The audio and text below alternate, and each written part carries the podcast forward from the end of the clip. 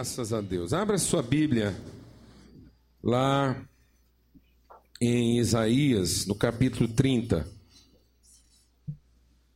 E essa vai ser a nossa palavra de meditação nesse último dia do ano aqui. Muito bom a gente poder, é, ainda que seja mais um dia, mas com certeza o coração de todos, né? se movimenta e a gente deve aproveitar esse movimento e colocar aí dentro do nosso coração a semente.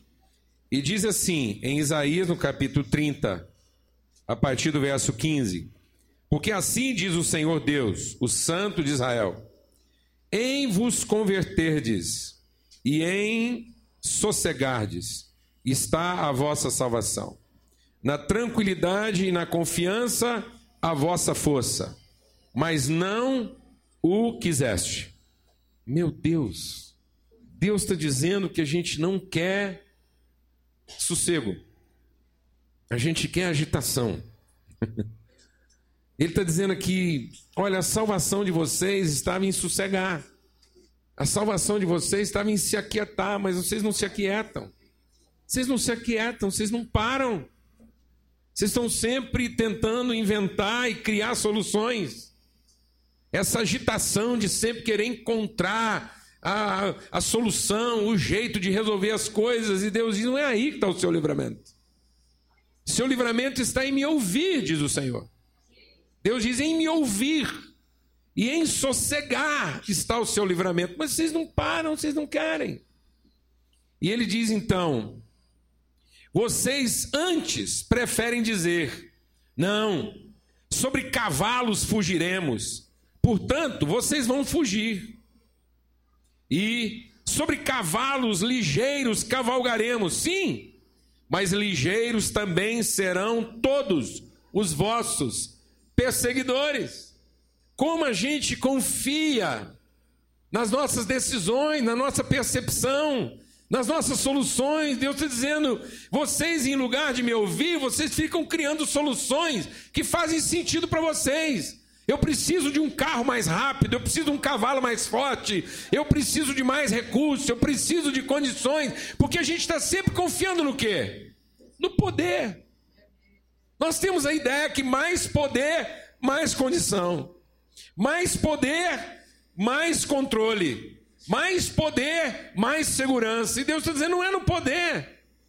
Malditos aqueles que fazem do seu braço a sua força e confiam na força dos cavalos. Não é daqueles que confiam em homens e cavalos que está o livramento, mas é daqueles que ouvem Deus. Ouvem Deus. E Deus está dizendo: você acha que você vai arrumar uma solução, você vai arrumar mais poder, você vai, você vai criar, você vai adquirir para você uma condição favorável, eu vou te dizer para você: os seus perseguidores ainda serão mais rápidos do que você. Deus está falando de um esforço totalmente inútil. Ele está dizendo: vocês estão perdendo o maior patrimônio da vida de vocês, que é o seu tempo. O tempo está passando e as suas soluções não estão alcançando o objetivo. É um esforço inútil.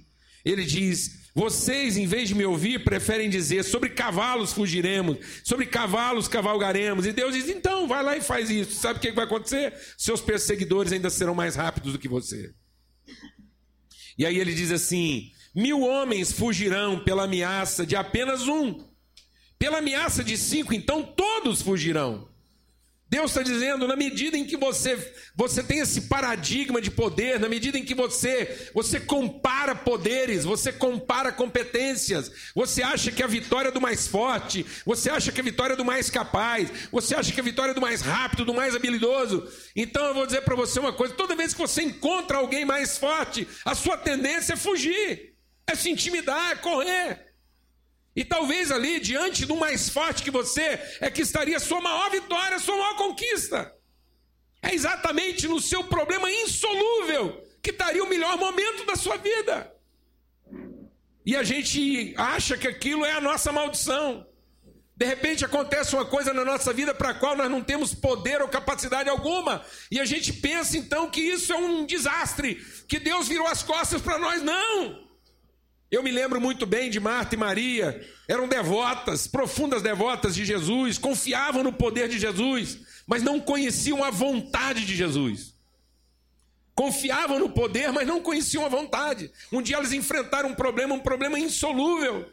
O que elas pensaram? Só Jesus nessa causa. Só Jesus para livrar a gente. Vamos fazer uma campanha de oração e vamos mandar um recado para Jesus. E ele certamente nos ouvirá. Mandaram um mensageiro e disseram: Olha, avisa para Jesus que é o amigo dele que está doente. Com um recado desse, Jesus vai vir correndo. E então os mensageiros chegaram para Jesus e diz: Olha, mandaram te dizer que Lázaro, aquele a quem tu amas, está prestes a morrer. Sabe qual foi a ação de Jesus? A Bíblia diz que ele deliberadamente permaneceu onde estava mais três dias.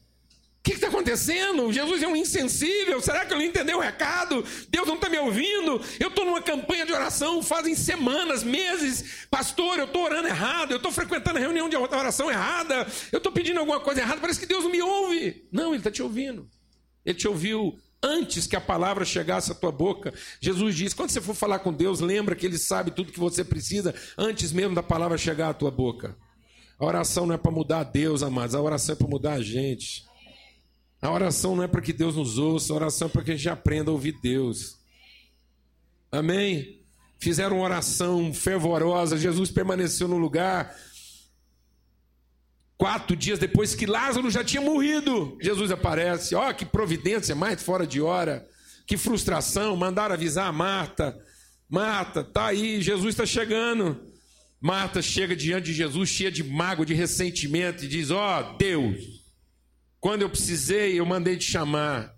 Agora não adianta, porque se o senhor tivesse aqui na hora que eu tinha te chamado, meu irmão não tinha morrido. O que, que Jesus disse para ela? Aquele que crê em mim, ainda que esteja morto, viverá. Nós estamos acostumados a buscar o poder de Deus e não a vontade de Deus. E Deus não quer operar na nossa vida com poder, Deus quer operar em nós com a vontade. Amados, tudo que Deus fez não foi para revelar seu poder, tudo que Deus fez foi para manifestar sua vontade. A coisa mais poderosa de Deus não é o seu poder, é a sua vontade. O diabo até hoje resiste ao poder de Deus porque acha que ao poder ele pode resistir. Mas na verdade, o que está vencendo o diabo todos os dias não é o poder de Deus, é a vontade de Deus. O diabo está debaixo da vontade de Deus e contra a vontade de Deus não há nenhum poder. Deus segurou o poder que ele tinha nos destruir, de nos destruir, acabar com tudo. Sabe o que, que fez com que Deus não usasse o seu poder? A sua vontade. Glória a Deus, amados. Amém, amados. Quando o diabo veio tentar Jesus no deserto, o que, que ele falava para Jesus? Use o seu poder. Ele falou: Não estou aqui para usar o meu poder, eu estou aqui para fazer a vontade do meu Pai. Não é de usar o poder para conseguir todo o pão que eu preciso, que está à vontade do meu Pai. A vontade do meu Pai está em que eu ouça toda a palavra que procede da boca dele. É aí que está a minha autoridade, é aí que está o segredo da minha vida. Diz que eu me alimento, eu não me alimento de poder, eu me alimento de toda a palavra que procede da boca de Deus, porque é em sossegar, é em esperar, é em confiar que está o meu livramento, é em ouvir Deus que está o meu livramento, e não em pedir mais poder, e não pedir que Deus use o poder dele para fazer o que eu quero. Jesus então vira para Marta e fala: onde é que está o defunto? Por que Jesus esperou tanto tempo para ir lá ouvir a oração de Marta, Marta? Por que, que Jesus esperou tanto tempo? Porque ele queria libertar Marta dessa ideia medíocre de que tudo que nós precisamos de Deus é do seu poder. E que se ele liberar o poder dele, está tudo resolvido. Deus não quer liberar o poder dele na nossa vida a qualquer hora, de qualquer jeito, nem de qualquer maneira. Deus está esperando para exercer misericórdia, porque Ele não quer o nosso problema resolvido, Ele quer a nossa consciência transformada. É isso que Deus quer, a nossa consciência transformada.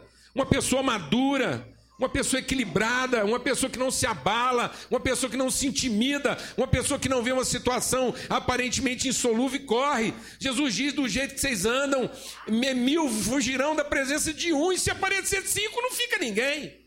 Amém, meus irmãos? E ele diz: por isso, continua lá no verso 19, 18: por isso o Senhor espera para ter misericórdia de vocês e ele se detém para se compadecer de vós, porque o Senhor Deus é Deus de justiça, bem-aventurado todos os que nele esperam. Você prestou atenção nesse texto? Deus está esperando para poder te abençoar. O que, que Deus está te esperando, mano? O que, que Deus está te esperando, mano? O que que Deus está esperando para exercer a misericórdia dele? Ele está esperando que você sossegue. Ele está esperando que você pare de propor o quê? Soluções. Ele está esperando que você pare de ficar inventando ideias e apenas pedindo que Deus use o seu poder para realizar as suas ideias.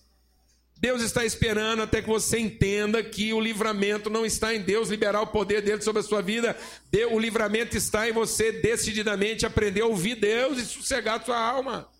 Quando a palavra de Deus está dizendo, Deus está esperando para ter misericórdia, ele se detém para se compadecer. O que, que Deus está esperando? Vou te falar o que, que Deus está esperando. Deus está esperando a nossa frustração. Aleluia, irmão. Aleluia, irmão.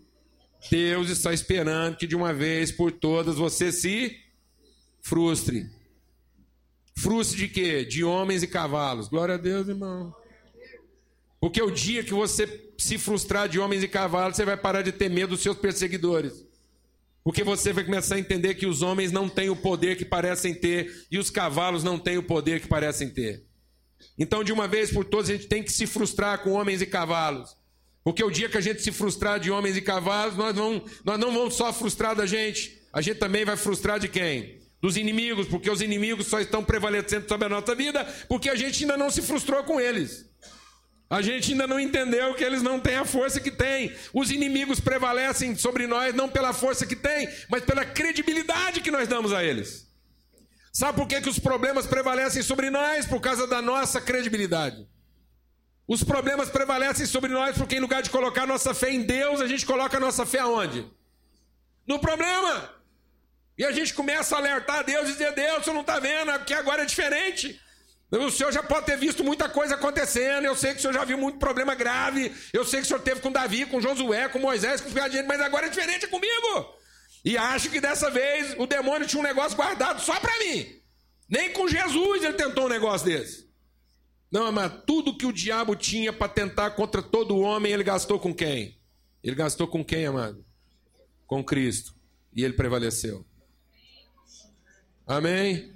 Ele cravou na cruz toda a célula de condenação que era contra nós e ele envergonhou nosso adversário. Sabe o que, que impediu o povo de ocupar a terra prometida? Não eram os inimigos que estavam lá, mas era o medo que havia no coração das pessoas. E sabe por que, que havia medo no coração das pessoas? Porque elas estavam acostumadas a confiar em poder e não em vontade. E você precisa entender que o Deus em quem você crê não é um Deus de poder, é um Deus de vontades. E foi a vontade de Deus que fez todas as coisas. Foi a vontade de Deus que permitiu que Lúcifer virasse Satanás. Foi a vontade de Deus que pediu, permitiu que brotassem da terra tantos adversários e tantas oposições e tantas dificuldades. Foi a vontade de Deus que permitiu que no meio de uma noite calma, uma, levant... uma tempestade se levantasse do nada e um vento contrário soprasse e atormentasse o coração de Pedro e daqueles discípulos todos. E não porque Deus queria acabar com eles, mas Deus queria tirar de uma vez por todas o medo do coração deles. Amém, amados? É a vontade de Deus. Nossos adversários estão debaixo da vontade de Deus, nossos problemas estão debaixo da vontade de Deus, nossa vida está debaixo da vontade de Deus, tudo está debaixo da vontade de Deus. E o dia que nós deixamos de confiar na nossa carne ou na carne das pessoas, ou confiar nas nossas próprias soluções, nós vamos ter o nosso entendimento transformado e vamos experimentar qual é a perfeita, boa e agradável vontade de Deus. Foi essa ideia dualista. Quando o dualismo entrou na cultura humana, na filosofia, essa, esse dualismo de que há uma disputa entre bem e mal, há uma, há uma, há uma, há uma peleja acontecendo entre bem e mal, entre luz e trevas. Não há uma luta, mas entre luz e trevas, não há uma luta entre bem e mal. Não há dois mundos disputando para ver qual deles vai prevalecer. Só há uma vontade, a vontade de Deus, não há duas vontades. E todas as outras vontades estão sujeitas à vontade de Deus. Ele é o Senhor, ele não é um Senhor. Não há mais de um Senhor nesse mundo, só há um Senhor. Porque se houvesse mais de um Senhor, então nenhum dos dois seria Senhor de coisa alguma. Seriam dois ambiciosos e presunçosos querendo ser Senhor de alguma coisa. Não há dualismo. Não há, não há, não há disputa. A vontade de Deus sendo realizada, prevalecendo sobre todas as coisas. Aquilo que nos amedronta, aquilo que nos apavora, poderia ter sido evitado? Poderia. E quem poderia ter evitado isso? Deus poderia ter evitado isso. E se ele não evitou nada disso, é porque ele está querendo o quê? Nos revelar a misericórdia, nos ensinar a confiar em alguma coisa que vai além dos poderes, vai além das competências, para que eu não, não dependa de Deus, nem de Deus eu dependa pelo seu poder, mas eu dependa pela sua vontade. Porque quem quer o poder de Deus não gasta tempo em conhecer sua vontade. Mas quem conhece a vontade de Deus não gasta tempo em invocar o seu poder. Você entendeu isso, irmão? Quem fica o tempo todo evocando o poder de Deus não está interessado em conhecer sua vontade. Mas quem finalmente conhece a vontade de Deus não está preocupado se Deus vai usar ou não o seu poder. Quem busca a vontade de Deus vai ocupar todo o seu tempo e toda a sua vida em cumprir essa vontade. Não vai ser dominado de ansiedade, não vai ser dominado de amargura, nunca mais vai ser desapontado por ninguém em nenhuma circunstância. Não vai ter dia ruim, não vai ter dia bom. Amém, irmãos? Todos os dias serão bons. Vou ter dias agradáveis, vou ter dias desagradáveis, vai ter dia que eu vou chorar muito, vai ter dia que eu vou rir muito, mas todos os dias serão bons, porque eu vou experimentar em todos eles 24 horas por dia a vontade de Deus. Vou me submeter a ela. E os meus inimigos que se acertem com Deus. Glória a Deus, amados. Foi isso que o povo entendeu. Quando aqueles, quando os discípulos saíram da prisão, reuniram a igreja de novo, a igreja reunida, qual foi a oração que eles fizeram? Qual foi a oração que eles fizeram lá em Atos, amados? Eles tinham acabado de sair da cadeia, tomaram um ataque na cadeia, voltaram para a igreja para reunir, em vez de estar amargurado, amedrontado, intimidado, eles fizeram uma oração: Ó oh, Senhor, todos os inimigos do Senhor, todos os adversários, todos aqueles que, que, que resistem ao Senhor, se reuniram, juntaram suas forças para combater contra o teu ungido e não fizeram nada além daquilo que a tua vontade permitiu que fizessem olha para eles e atenta para suas ameaças. Quanto a nós, dá que a gente continue a ensinar e a pregar a tua palavra com toda a ousadia, enquanto o Senhor vai operando atrás de nós os teus milagres. Hoje eu estava conversando com o irmão e falei: Você sabe por que, que o povo está doente? Por que, que o povo está tão, tão sofrido? Porque está todo mundo atrás de milagre. E todo mundo que está atrás de milagre está atrás de poder. Para de ficar procurando milagre, amada. Não procura o milagre, procura a situação difícil, procura a encrenca, procura o problema, procura o deserto. Aí você vai ser um milagre. Aí você vai ver o milagre, porque milagre não é uma coisa para a gente andar atrás dele, milagre não é uma coisa para andar atrás da gente. Se alguém colocar dois problemas em cima da sua mesa, você já fala logo, me dá o mais difícil. Porque eu estou doido para ver um milagre grande. Você está achando que eu estou exagerando? O que que Caleb falou? Quando chegou lá para distribuir a terra prometida, o Caleb, 80 anos de idade ancião do grupo. Falou: agora vamos distribuir a terra. E qual que você quer, Caleb? Eu quero a mais complicada.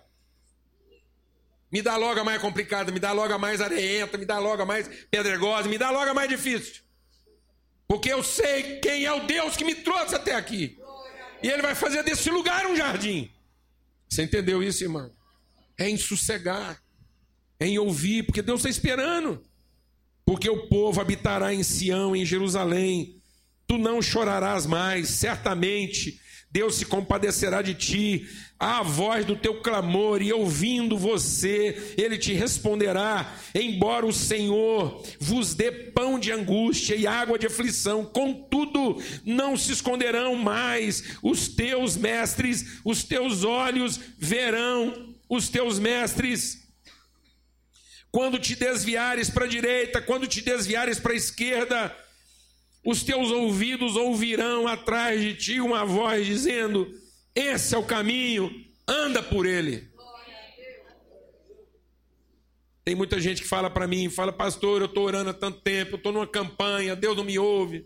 Fala, irmão, seu problema não é porque Deus não está te ouvindo, é porque faz tanto tempo que você está em campanha e você não para para escutar o que Deus está te falando. Ninguém aqui está passando problema porque Deus não te ouve. Ninguém aqui está passando problema porque você fez oração errada.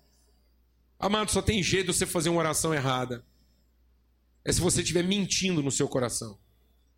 se você for um safado, sem vergonha, pilantra, e achar que você vai enganar Deus com o seu pedido, então você está orando errado. Você pode fazer oração mais séria, você pode pegar o Pai Nosso e repetir ele assim, em, em hebraico, que vai ser uma oração errada. Porque Deus olha para o coração. Mas se lá no fundo do seu coração você estiver buscando a Deus honestamente, você pode orar a maior besteira da sua vida. Você pode pegar uma letra de funk e orar. Mas se lá no fundo do seu coração você estiver buscando a Deus verdadeiramente, a palavra de Deus diz: Buscar-me-eis e me achareis, quando vocês me buscarem de todo o seu coração. Eu vou te ensinar coisas, porque eu é que sei os planos que eu tenho a respeito de você. São planos de paz e não de mal, para te dar futuro e esperança.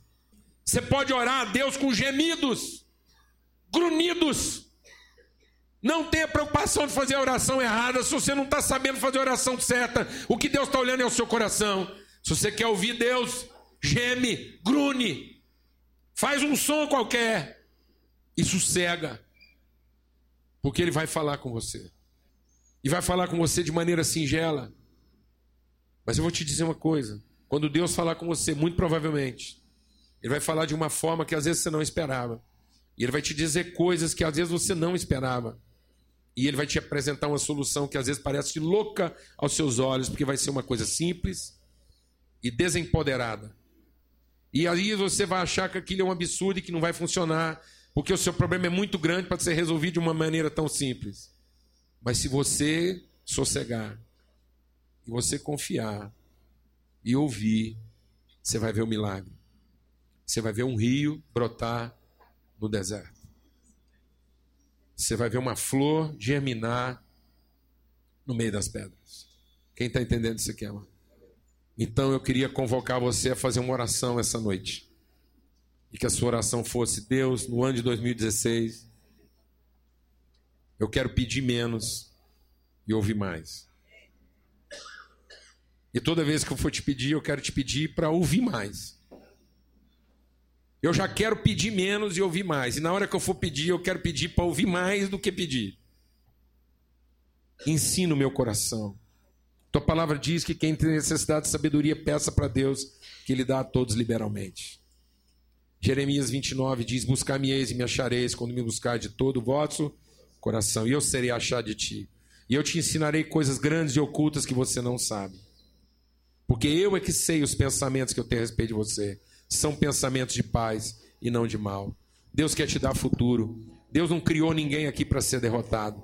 Deus não criou ninguém aqui para parar no meio do caminho. Todos aqui foram gerados por Deus para alcançar o seu destino, para chegarem ao final do seu destino, para cumprirem a sua jornada, para serem bem-sucedidos na sua batalha. Mas o nosso problema é que a gente não sossega. O nosso problema é que a gente ainda continua buscando poder e não orientação. Busque menos poder, busque mais orientação. Vai sugerir menos coisas para Deus e escuta mais o que Ele quer orientar você. Amém, amado?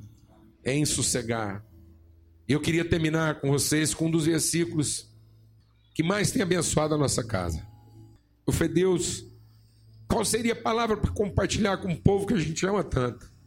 E Deus falou: compartilha lá aquilo que tem marcado a sua vida, com a Lana, com a sua família.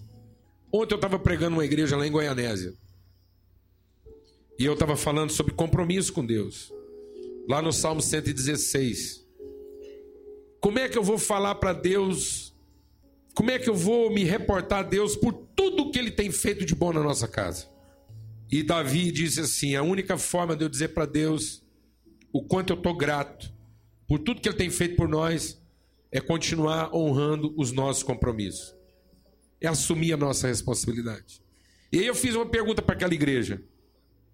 Eu falei, irmãos, a gente está querendo solução, não está querendo direção. Então vou fazer uma pergunta para vocês. Quem aqui gostaria de ser pai do filho pródigo? Estou fazendo essa pergunta. Quem aqui gostaria de ser pai do filho pródigo? Quem aqui queria ser pai do filho pródigo, aquele menino problemático? Ninguém levantava a mão. Eu falei, eu não estou entendendo. Não estou entendendo. Quem aqui queria ser pai do filho pródigo? Vou perguntar de novo. Quem queria ser pai do filho pródigo? Não estou entendendo, irmão. Você não queria ser pai do filho pródigo? A Bíblia diz que o reino de Deus é como um homem que tinha dois filhos. E aquele menino tinha tudo para dar errado, deu certo. Quem é que não quer ser pai do menino desse, amado? Quem aqui quer ser pai do menino, do filho pródigo? Todo mundo! Pelo amor de Deus, amado, quem aqui quer ser pai do filho pródigo?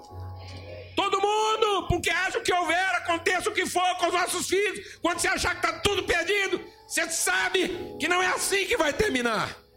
O que está acontecendo conosco? Nós queremos ter uma vida de soluções ou uma vida de milagres? Nós queremos ter uma vida em que a gente desfruta o poder de Deus a vida toda, ou uma vida em que a gente conhece e materializa a vontade de Deus.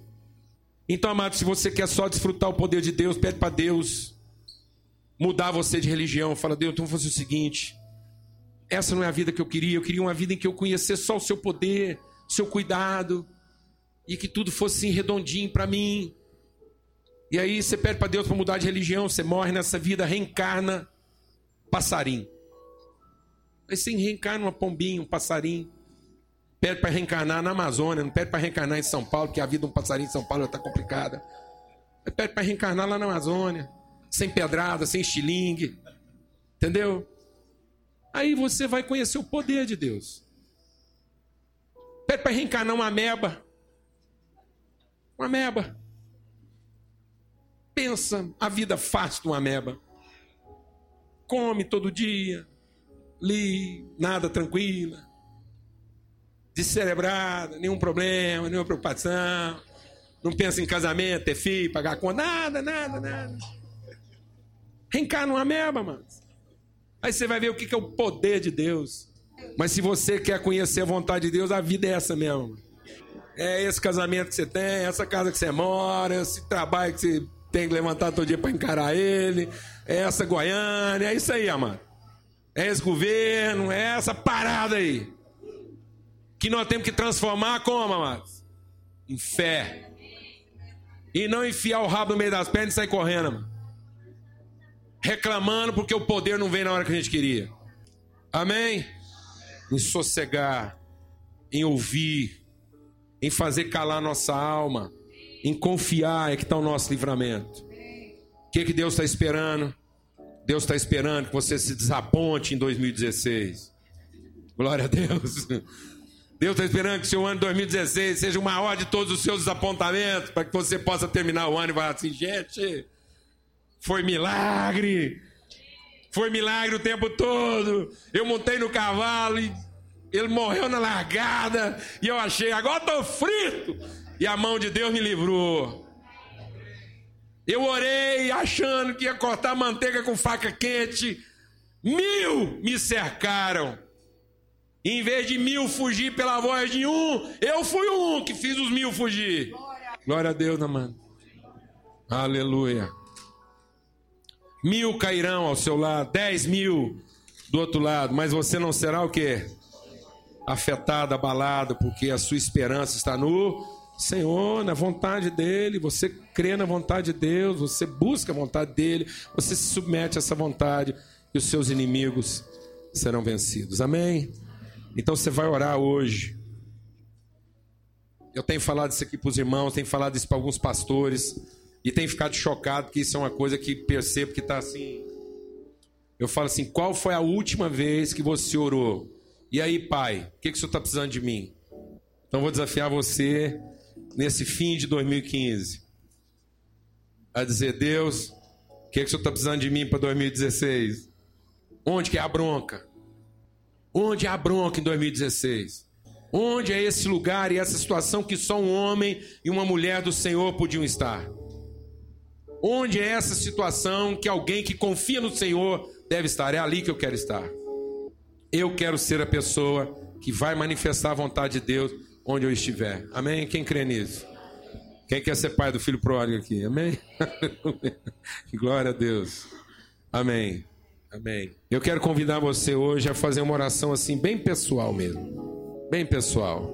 Se quiser ficar de joelhos, ou sentar, ou tá junto aí com a sua família, mas faça uma oração bem, bem, bem pessoal mesmo, bem, bem profunda no seu coração. Diga, Deus, eu estou entrando um ano novo e eu, eu, eu quero ser guiado pelo Senhor, eu quero te ouvir. Eu escutei hoje que o Senhor está esperando para me abençoar. O Senhor está esperando para usar a tua misericórdia, então eu quero que essa hora tenha chegado. Então eu quero sossegar meu coração. Fala com Deus aí agora.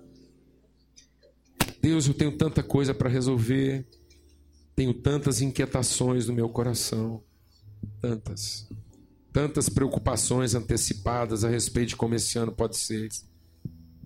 As pessoas estão dizendo que esse ano é um ano difícil, muita gente está dizendo que o Brasil vai viver um dos piores momentos da sua vida. Tem gente profetizando que o Brasil faliu. Então, Pai, vai ser o nosso ano. Vai ser o ano do milagre, vai ser o ano de soluções maravilhosas. Não vai ser um ano para a gente ficar preocupado, mas vai ser um ano para a gente manifestar nossa fé. Vai ser um ano, ó Deus, para a gente ver ressurreição de mortos. Em nome de Cristo Jesus. Aquele que confia em mim, aquele que crê em mim, ainda que esteja morto, viverá. Profetiza agora que vai ser um ano de milagre na sua vida. Os milagres vão te seguir. Você não vai atrás de milagres esse ano, mas os milagres andarão atrás de você esse ano. Onde você chegar, haverá milagres.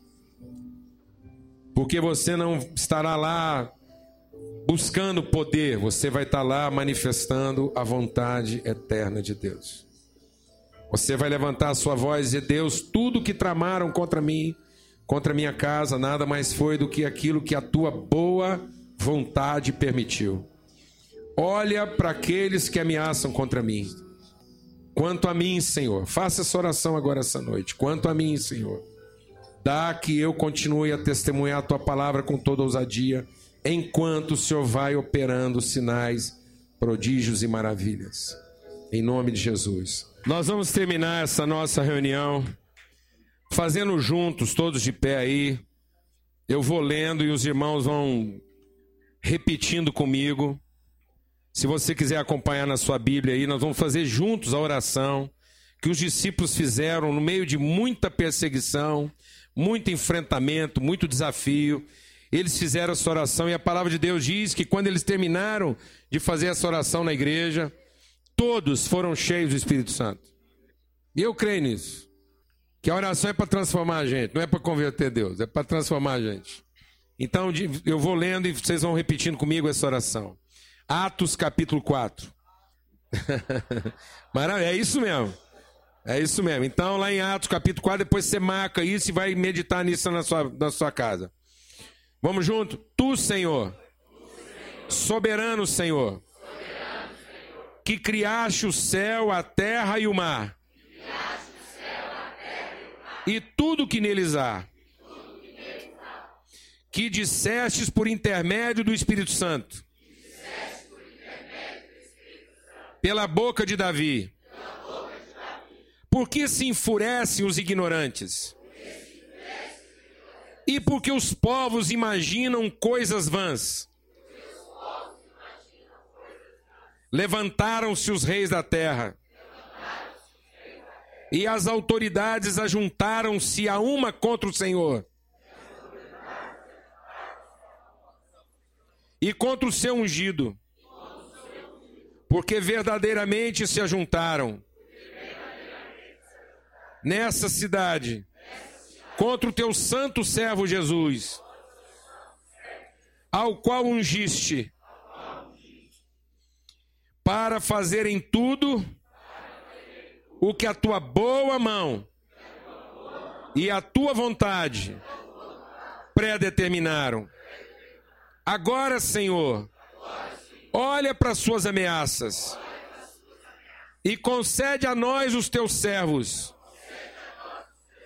que anunciemos com toda intrepidez a tua palavra, enquanto estendes a tua mão para fazer escuras, sinais, prodígios, por intermédio do nome do teu santo servo Jesus. Aleluia. Você crê nisso, amado? A vontade de Deus.